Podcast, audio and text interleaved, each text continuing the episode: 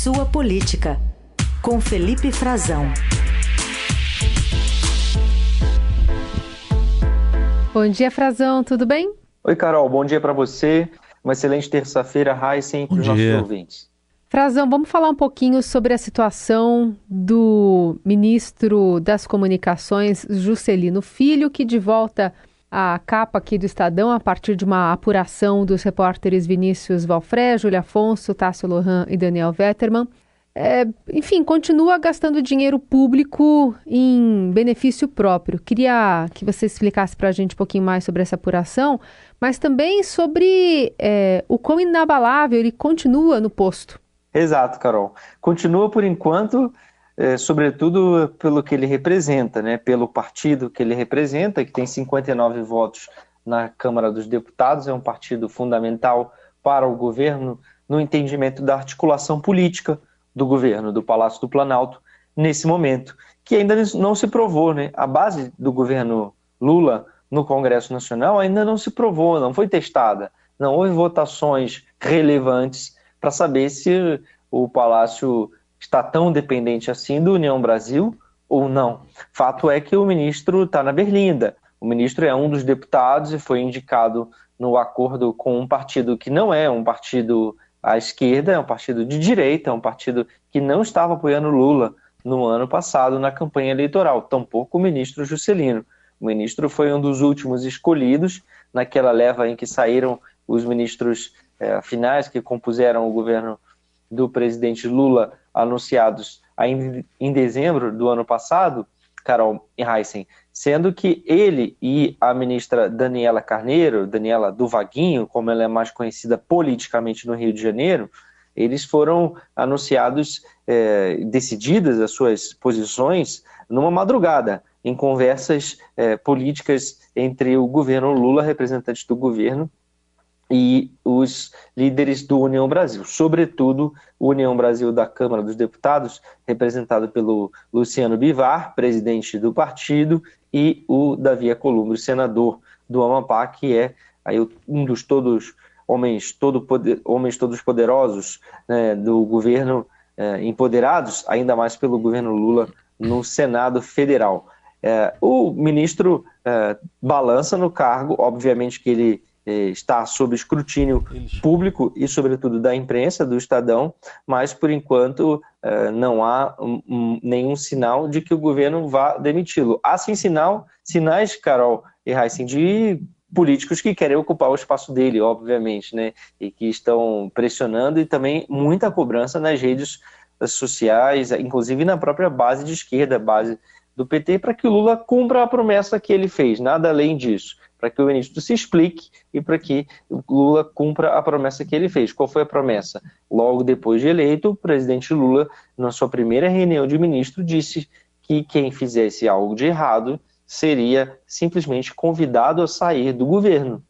Então, o ministro pegou um avião da Força Aérea Brasileira para ir participar de poucas horas, duas, cerca de duas horas de reunião em São Paulo, na capital paulista, e depois seguiu para o interior uh, de São Paulo para passar um fim de semana uh, recebendo diárias, inclusive, Carol e Heisen, e participar de leilões de cavalos, que ele tem essa predileção, uh, gosta de cavalos de raça. Então, olha, ele estava participando de um dos leilões aí no interior de São Paulo. Segundo ele, era um, compromisso urgente, urgente. Ele foi receber também uma premiação, um, um espécie de Oscar dos, dos vaqueiros, né? Ele tem essa uh, bandeira política da vaquejada também Sim. lá no Maranhão, no estado dele, e pegou dinheiro público para isso, né? Recebeu eh, 3 mil reais e usou um, um, avião da Força Aérea Brasileira que não tem,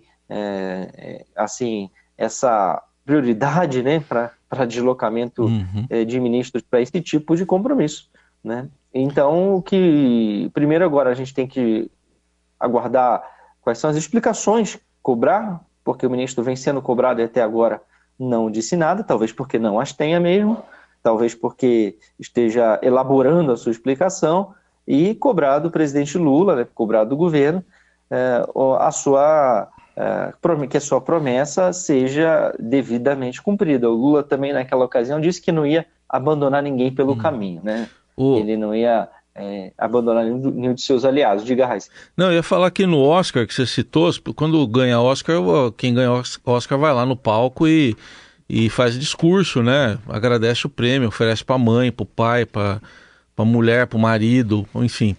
É, vamos ouvir então, porque o, o ministro, ele, né, nessa noite do Oscar, dos criadores de cavalo de raça quarta milha, ele tá, acho que ele ficou tão empolgado que ele prometeu coisas, mas ele não é ministro, não sei que ministro, da agricultura, né, que cuidaria disso talvez. Ele não é ministro dessa área, mas vamos ver o que ele prometeu. Agradecer essa homenagem, a honra, toda a glória de poder estar recebendo essa homenagem da BQM, do quarto de milha. Eu que sempre fui um apaixonado desde a infância pelo cavalo e hoje, na função de ministro de Estado, agora no Poder Executivo, mas também como deputado federal reeleito para o terceiro mandato, tenho certeza cada um de vocês, senhores e senhoras, amantes, apaixonados pelo cavalo quarto de milha, que terão sempre o meu compromisso enquanto estiver uma função pública de poder defender cada vez mais o cavalo, os esportes equestres do nosso país. Meu muito obrigado a cada um, que viva o quarto de milha, viva o cavalo e viva a BQM.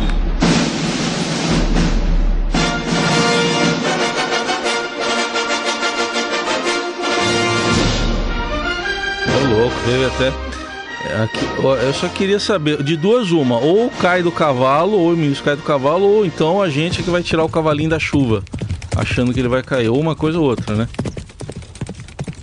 Por enquanto, ele tá se segurando naquela, naquela vaquejada. Você já viu vaquejada, né? Já vi, Como já o vi. cara se, se tem que ficar Tem que ficar oito Tem que ficar oito segundos, é isso? Eu não sei o tempo. Eu não entendo. Eu acho que maltrata. Não, é, eu não ele... gosto. É. Eu... é, ele dispara, o, o, é, o cavalo dispara e o, é. e o, camarada tem que se segurar. Um braço só, né? Que fica o boi rodando, né? É. Mas ele tem que, tem que ir se segurando na cela para ver se não cai.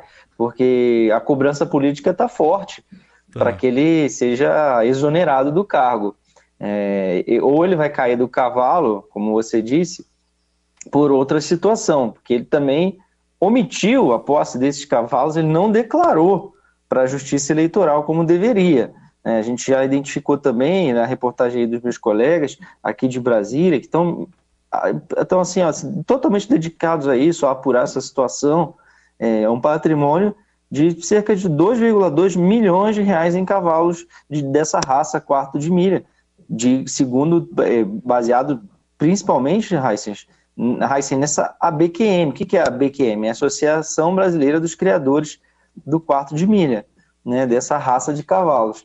Então teria, eh, quando ele registrou a candidatura dele no ano passado, ele tinha pelo menos 12 animais desse, dessa raça, né, adquiridos em, em, leilões. E isso não aparece. Né, quer dizer, é mais uma situação que ele precisa justificar. Tem, uma, tem um Aras, inclusive, na, na é.